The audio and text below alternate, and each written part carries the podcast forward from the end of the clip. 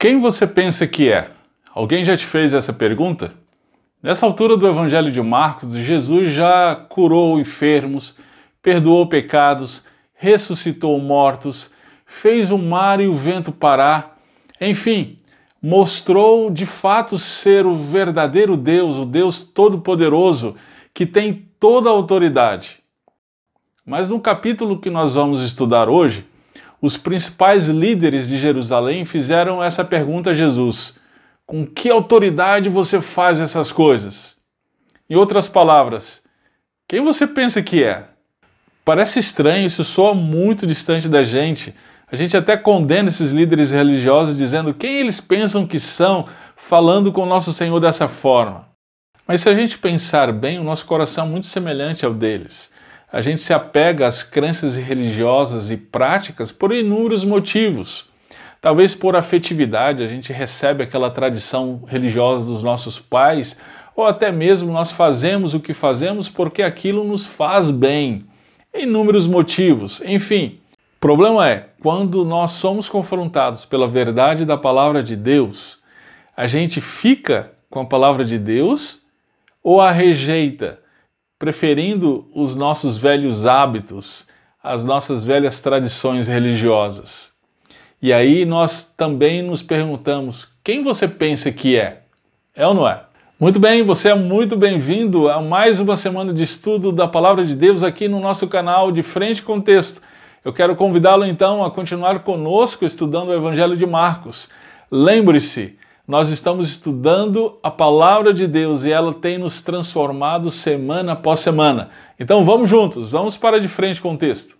Muito bem, vamos ler o texto. Marcos capítulo 11, verso 27 ao capítulo 12, verso 12. Diz assim: E tornaram a Jerusalém, e andando ele pelo templo, os principais sacerdotes e os escribas e os anciãos se aproximaram dele e lhe disseram: com que autoridade fazes tu essas coisas? Ou quem te deu tal autoridade para fazer essas coisas? Mas Jesus respondendo disse-lhes: Também eu vos perguntarei uma coisa e respondei-me. E então vos direi com que autoridade faço essas coisas. O batismo de João era do céu ou dos homens? Respondei-me. E eles arrazoavam entre si, dizendo: Se dissermos do céu, ele nos dirá: então, por que o não cresces? Se, porém, dissermos dos homens, tememos o povo, porque todos sustentavam que João verdadeiramente era profeta. E respondendo, disseram a Jesus: Não sabemos. E Jesus lhes replicou: Também eu vos não direi com que autoridade faço essas coisas. E começou a falar-lhes por parábolas. Um homem plantou uma vinha e cercou-a de um valado, e fundou nela um lagar, e edificou uma torre, e arrendou-a a uns lavradores, e partiu para fora da terra. E chegado o tempo, mandou um servo aos lavradores para que recebesse dos lavradores do fruto da vinha. Mas esses, apoderando-se dele, o feriram e o mandaram embora vazio, e tornou a enviar-lhes outro servo e eles, apedrejando-o, o feriram na cabeça e o mandaram embora, tendo-o afrontado. E tornou a enviar-lhes outro, e a este mataram. E a outros muitos, os quais a uns feriram, e a outros mataram. Tendo ele, pois, ainda um seu filho amado, enviou também a estes por derradeiro, dizendo: Ao menos terão respeito ao meu filho. Mas aqueles lavradores disseram entre si: este é o herdeiro, vamos, matemo-lo, e a herança será nossa. E pegando dele um matário, o lançaram fora da vinha. Que fará, pois, o senhor da vinha? Virá e destruirá os lavradores e dará a vinha a outros. Ainda não lestes essa escritura? A pedra que os edificadores rejeitaram, esta foi posta por cabeça de esquina? Isso foi feito pelo Senhor e é coisa maravilhosa aos nossos olhos? E buscavam prendê-lo, mas temiam a multidão, porque entendiam que contra eles dizia esta parábola, e deixando-o, foram-se. Amém. Bom, gente, no texto passado, em Marcos capítulo 11, verso 11 a 26, nós vimos que Jesus ensinou que a religiosidade sem fé é infrutífera e condenada, mas a fé nele produz um relacionamento vivo com Deus e com o próximo. Começa aqui então, a partir do capítulo 11, verso 27, uma série de relatos de embates diretos de Jesus com os líderes religiosos de Jerusalém. Esses relatos vão até o final do capítulo 12. O texto de hoje tem duas partes. A primeira parte é a pergunta dos principais líderes religiosos a respeito da autoridade de Jesus, no capítulo 11, verso 27 e 33, olha aqui na tela. E a segunda parte é a parábola do dono da vinha, capítulo 12, verso 1 a 12. Vamos começar então pela primeira parte. Marcos então começa nos informando que um conjunto de diversos segmentos do judaísmo antigo se reuniram para inquirir Jesus. Os principais sacerdotes, os escribas e os anciãos. O embate estava ficando cada vez pior. No capítulo 12, verso 13, serão os fariseus e os herodianos. No capítulo 12, verso 18, serão os saduceus e no final do capítulo 12, no verso 28, será um escriba. Aqui no texto de hoje, a pergunta será em relação à autoridade. Vamos organizar o diálogo aqui na tela para a gente visualizar melhor. Perceba que a pergunta era com que autoridade Jesus fazia aquelas coisas. Que coisas? Lembre-se que Jesus acabou de purificar o templo. Ele expulsou os que vendiam e compravam no templo derrubou as mesas dos cambistas e as cadeiras dos que vendiam pombas. A pergunta fazia sentido. Em nossos dias, a pergunta seria: quem você pensa que é? Conforme nós vimos na introdução ao nosso estudo de hoje. Jesus não era um sumo sacerdote, nem sequer um sacerdote, não era um líder religioso, nem sequer fazia parte de qualquer um daqueles segmentos religiosos com representatividade no sinédrio como os fariseus, saduceus, escribas ou os herodianos. A questão, gente, era que a autoridade que ele tinha para purificar o templo não estava em títulos ou cargos que ele possuía, mas na sua identidade. Essa era a sua credencial. Já vimos que na primeira parte do seu evangelho, Marcos se concentra em mostrar quem é Jesus. Gradativamente, o evangelista vai nos levando à mesma conclusão de Pedro no capítulo 8 Tu és o Cristo. Vamos, vamos recapitular isso aqui. Olha no capítulo 1, no início do Evangelho, Marcos começa afirmando que Jesus é o Filho de Deus. Ora, sendo Filho de Deus, então, ele tem autoridade no seu ensino, olha o capítulo 1, verso 14 ao 39.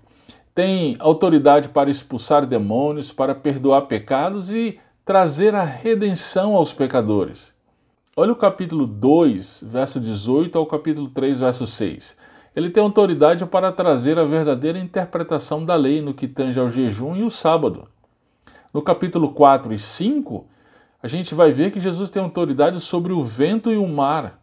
Na sequência, no capítulo 6, verso 1 a 30, Jesus tem autoridade para julgar os incrédulos. No capítulo 6, verso 31 a 52, Jesus tem autoridade para chamar, enviar e sustentar seus apóstolos.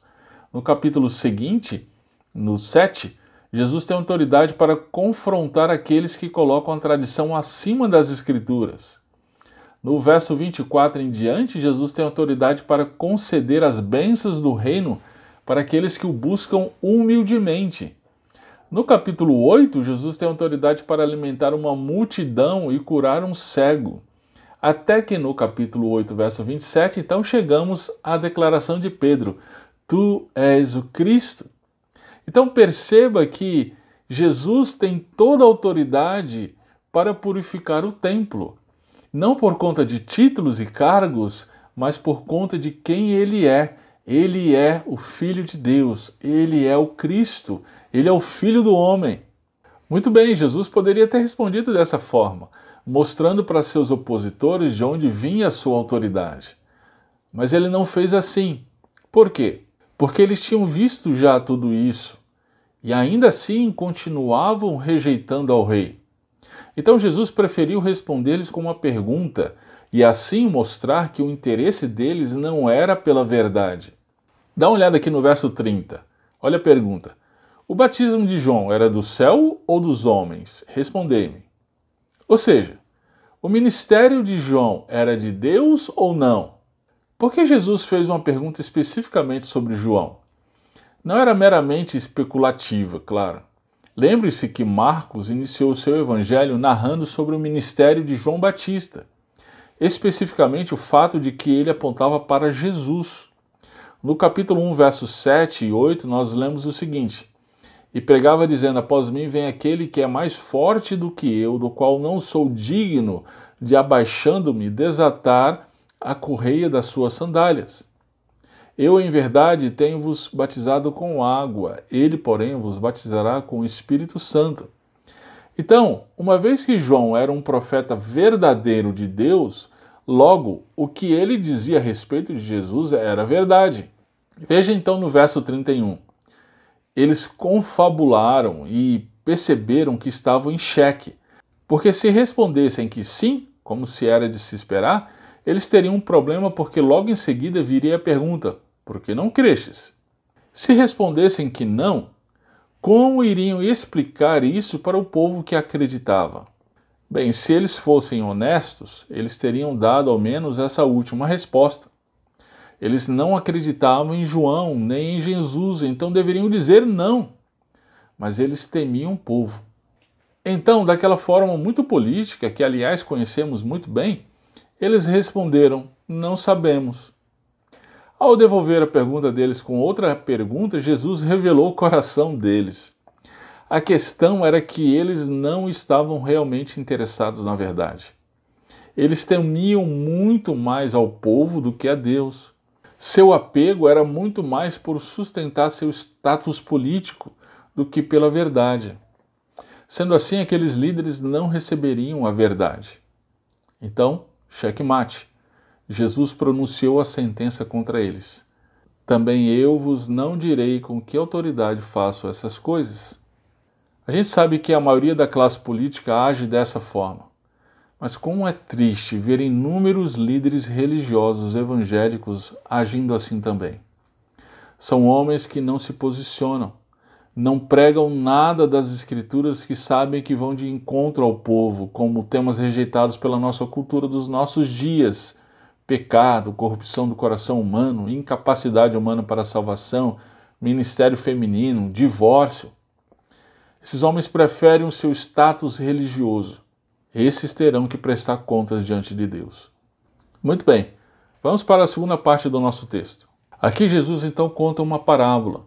A gente já estudou no capítulo 4 de Marcos que as parábolas têm um duplo propósito de juízo daqueles que não creem em Cristo e ensino para aqueles que creem.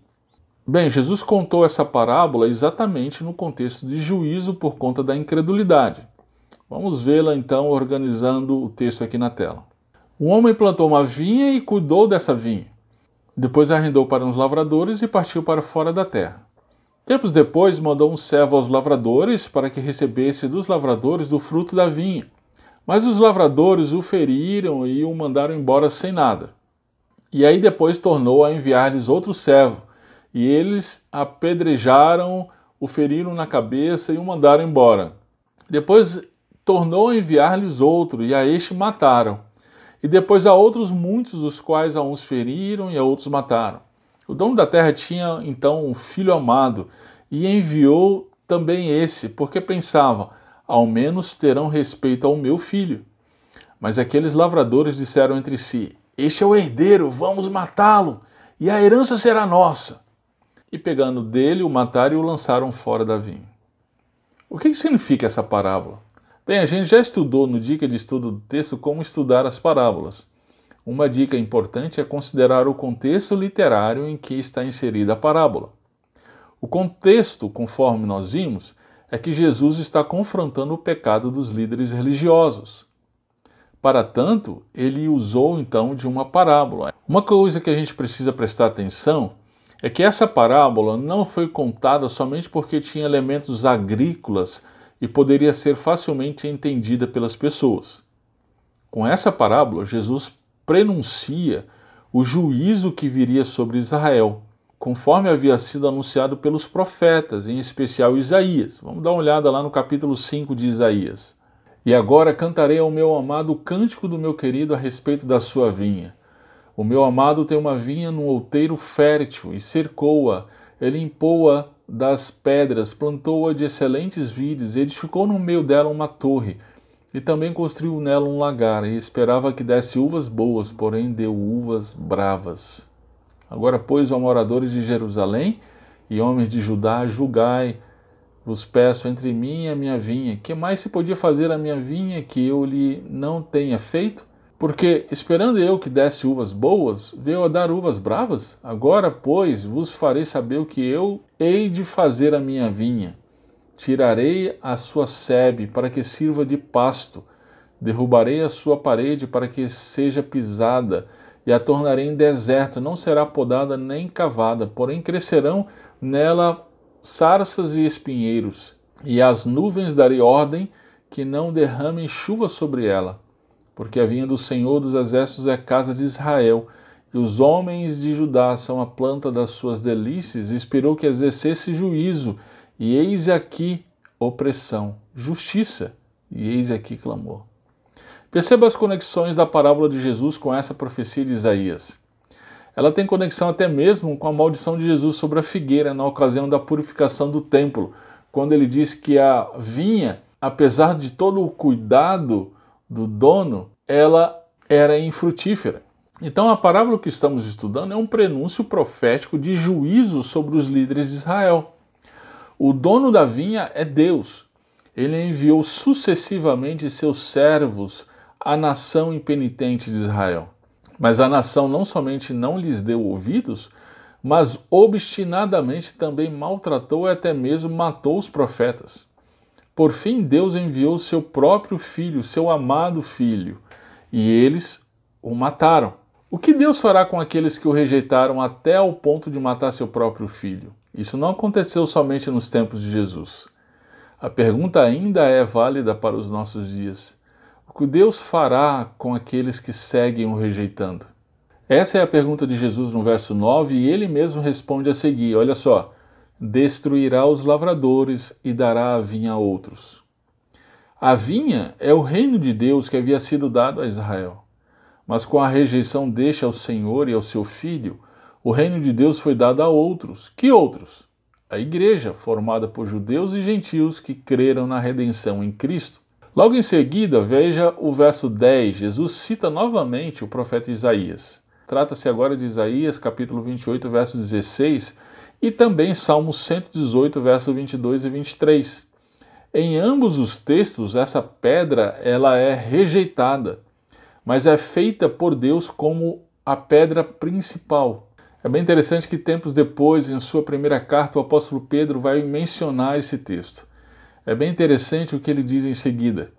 Ele diz que existem dois tipos de pessoas em relação à pedra. Existem aquelas pessoas que creem na pedra e por isso ela é pedra preciosa, mas existem aquelas pessoas que não creem na pedra. Para estes, a pedra se tornou em pedra de tropeço. E era exatamente isso que estava acontecendo com aqueles líderes religiosos. Ao rejeitar Jesus, eles estavam tropeçando na pedra principal e por isso receberiam a justa condenação. Ao invés de se arrependerem, buscavam ocasião para prender Jesus. Olha lá o verso 12, eles só não fizeram naquele momento por temor, temor não a Deus, mas pelo povo. Olha então a cegueira que se seguia à obstinação do coração daqueles homens, né? Bem, diante de tudo isso, a mensagem central desse texto é a seguinte: Jesus tem autoridade para condenar a obstinação daqueles que não creem nele. Muito bem, vamos pensar em algumas coisas diante disso. Muito bem, gente, algumas coisas para a gente estar refletindo agora. Em primeiro lugar, o que temos feito quando somos confrontados pela verdade da palavra de Deus? Seguimos obstinados? Também fazemos coro com aqueles líderes? Quem você pensa que é? Afinal de contas, eu sou um membro da igreja há 30 anos, dou o dízimo regularmente, contribuo fielmente em todas as campanhas da igreja? Sim, mas assim mesmo, nós podemos seguir obstinados em coisas em nossa vida que devemos humildemente nos arrepender, como uma falta de perdão, dificuldade em confiar no Senhor, o medo excessivo da morte por conta do Covid nos nossos dias, enfim, Pense naquilo que o Espírito Santo está mostrando para você nesse momento. Uma outra coisa para a gente pensar, em 2 Timóteo, capítulo 4, Paulo alerta que nos últimos dias as pessoas se cercariam de mestres segundo o seu coração. Normalmente, esses mestres, esses líderes, são escolhidos com base em seu carisma. Cuidado! Nenhuma liderança eclesiástica é infalível. Qualquer pastor, por melhor que seja, é passível de erro, seja erro doutrinário ou prático. Por isso, toda e qualquer liderança deve ser constantemente avaliada com base nas Escrituras. As Escrituras são a autoridade máxima e não o que diz o pastor. Uma outra coisa, a gente sabe que a maioria da classe política age de forma hipócrita para agradar as pessoas. Mas como é triste ver inúmeros líderes evangélicos agindo assim também. São homens que têm verdadeira paixão pelo seu capital religioso e não se posicionam a respeito de nada que venha comprometer isso. Não pregam nada das Escrituras que sabem que vão de encontro ao povo, como temas rejeitados pela nossa cultura dos nossos dias, como pecado, corrupção do coração humano, incapacidade humana para salvação, ministério feminino, divórcio, enfim. Eles preferem o seu status religioso. Esses terão que prestar contas diante de Deus. E aí, algumas perguntas aí para a gente avaliar esses pastores. Este homem estar a favor de Cristo ou contra ele? O que ele está ensinando é as Escrituras ou uma deturpação das Escrituras ou até mesmo uma seleção delas? Como é a vida desse pastor? São perguntas que nos ajudam a avaliar o conteúdo e a vida daquele pastor. Por fim, mais uma coisa, você já deve ter ouvido esse discurso. Jesus ama a todos e não julga ninguém. Bem, não é isso que o texto que nós estudamos hoje diz. Aqueles que seguem obstinadamente, rejeitando a Cristo como provisão de Deus para a redenção dos pecados, estes serão condenados. A história de Israel de obstinação e juízo de Deus por conta disso nos mostra que Deus ele julga o pecado, ele é justo juiz. Então, arrependa-se de uma vida distante de Deus. Você que ainda não confia no Senhor Jesus Cristo como única provisão de Deus para o perdão do seu pecado, quero encorajá-lo nesse momento a fazer isso. Confie em Cristo para o perdão dos seus pecados. Muito bem, gente, ficamos por aqui. Tenho certeza que o estudo da palavra de Deus tem sido edificante para você. Sendo assim, lembre-se de deixar o seu like, se inscrever no nosso canal se ainda não é inscrito e compartilhar com seus amigos, parentes e familiares que a palavra de Deus alcance aqueles que o Senhor quer. Que Deus abençoe a sua semana. Até a próxima semana, se Deus assim permitir.